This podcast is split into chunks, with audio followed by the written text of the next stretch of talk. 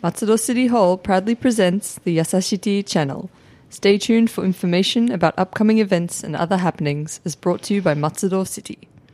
本日のパーソナリティは、文化観光国際課より中平さんとスコットさん。そしてナビゲーターはラジオポアロ上条英子でお送りいたします。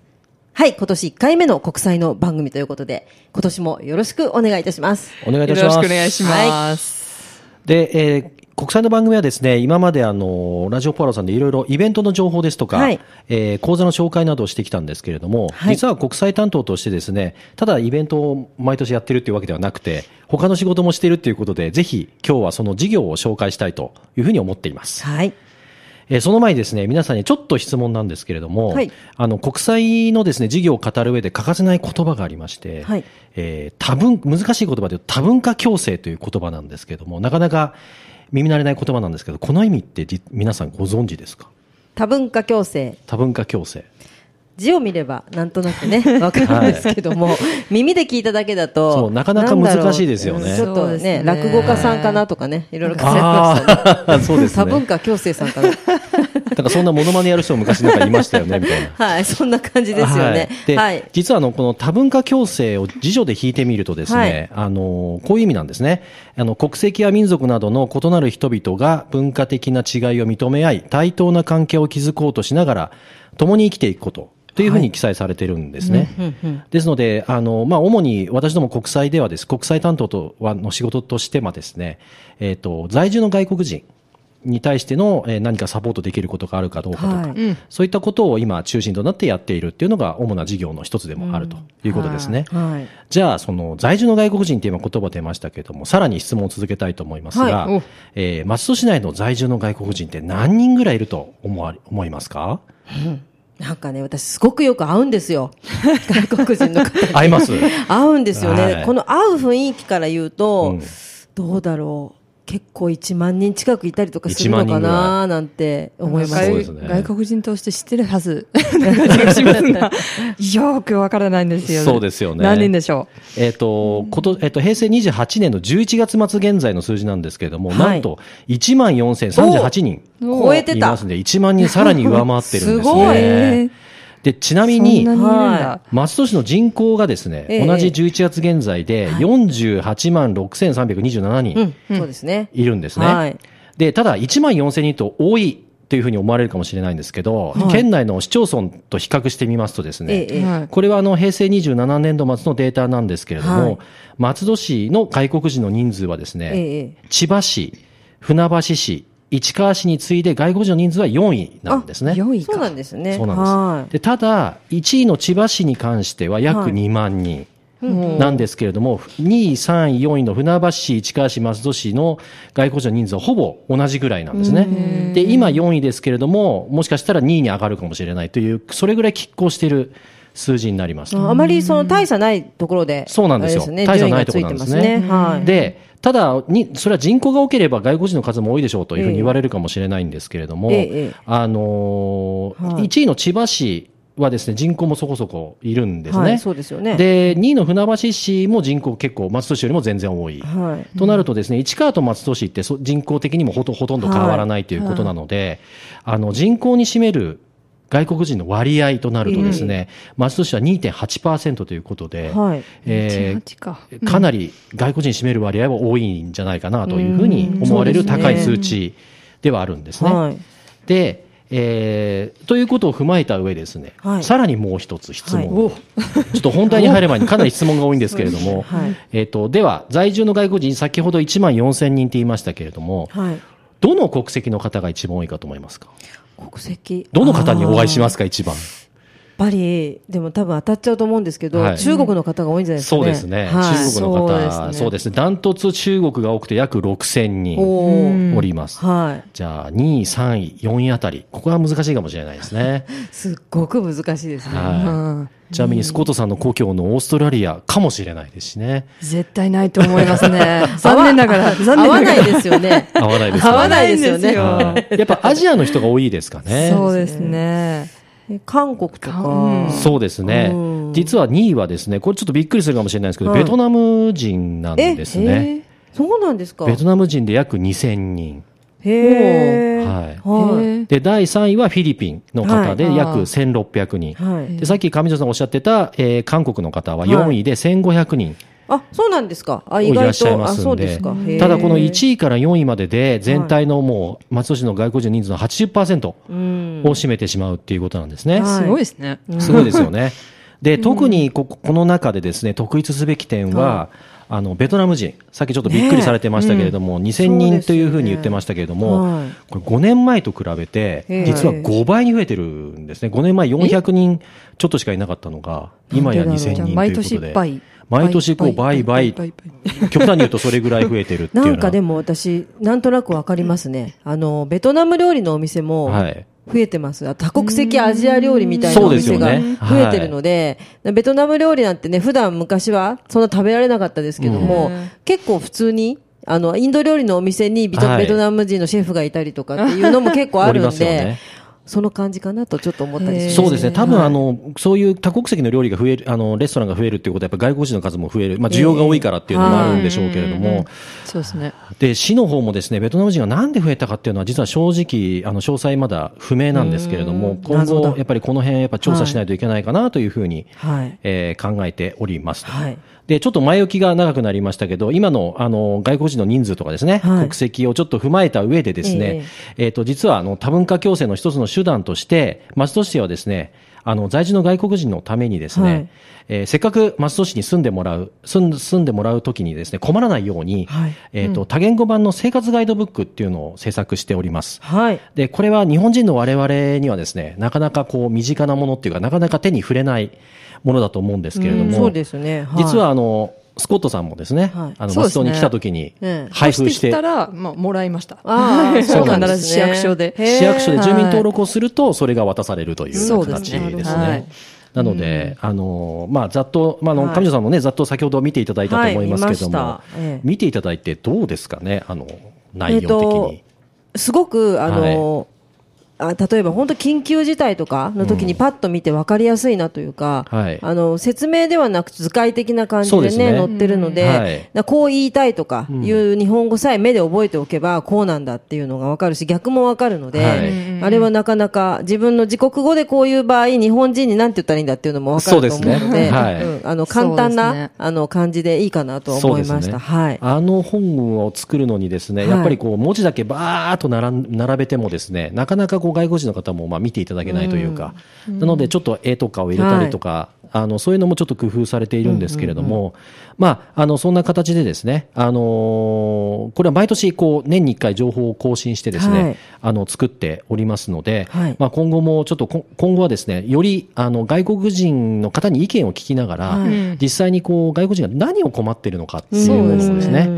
んど。うしても今まで作った経緯っていうのがこう日本人目線で外国人多分こあれ来たらこれ困ってるだろうなっていうので想作ってるのは想像してるのがあるのでなかなかその辺はね難しいかなそうとです。ね、確かに。でも、あの、まあ、多言語だと言ってるんですけれども、ちなみにな何の言語で？ああそうですそうですね。そうで したね。えっと、英語はもちろんのこと、はい。えー中中国語、はい。それから韓国語ですね。はい。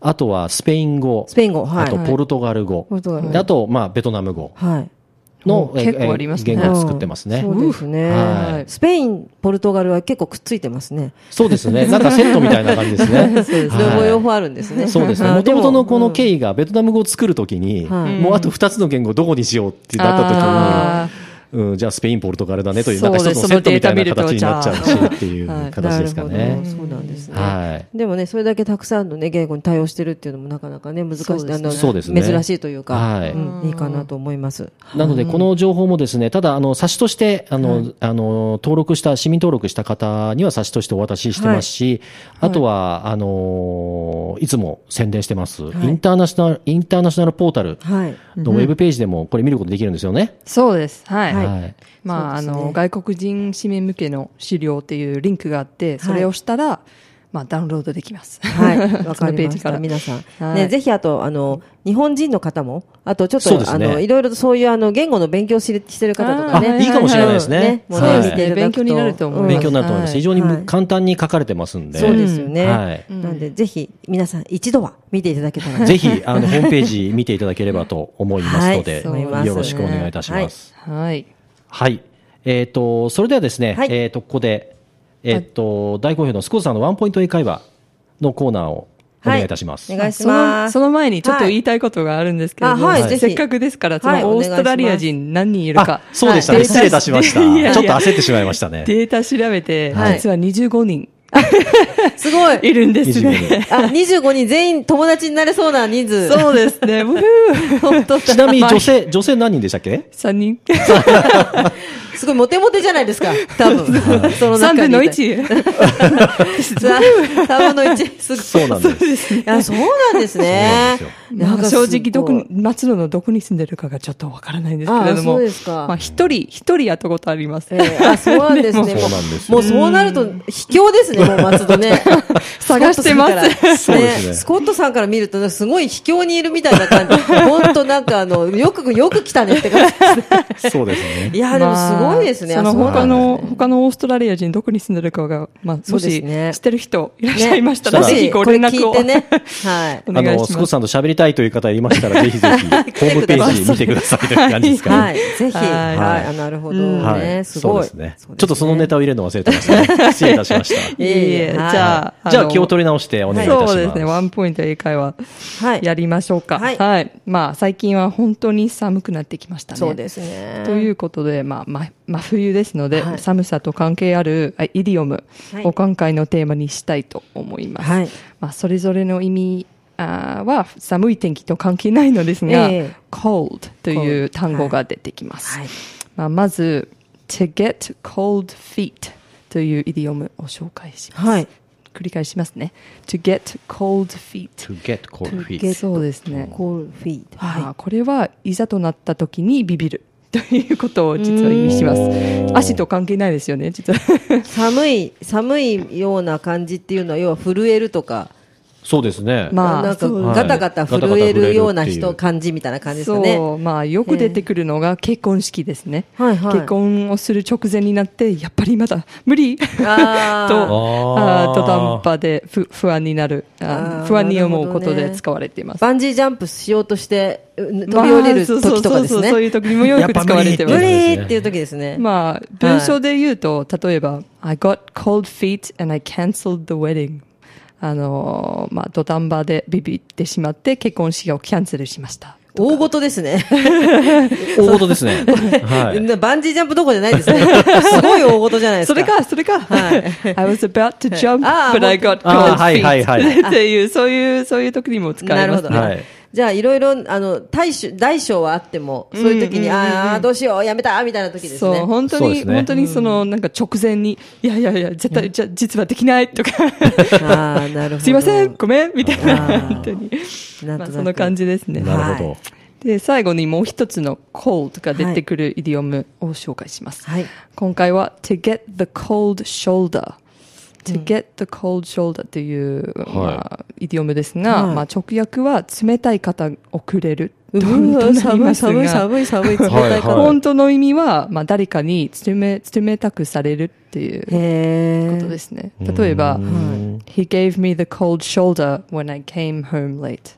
夜遅くに帰ったら彼に冷たくされたという、まあ、なるほど。つまり誰かを怒らせてしまって、まあ、その人に半分無視されるのは、まあ、to get the cold shoulder と言われています。ああ、なんかでも肩を貸してくれるのはあったかそうな感じだけど、そこ、その肩が冷たい。冷たいそうそうそうそう。ちょっと、ちょっと、ふんうん、ちょっとね、ドキッとしますね。なるほど。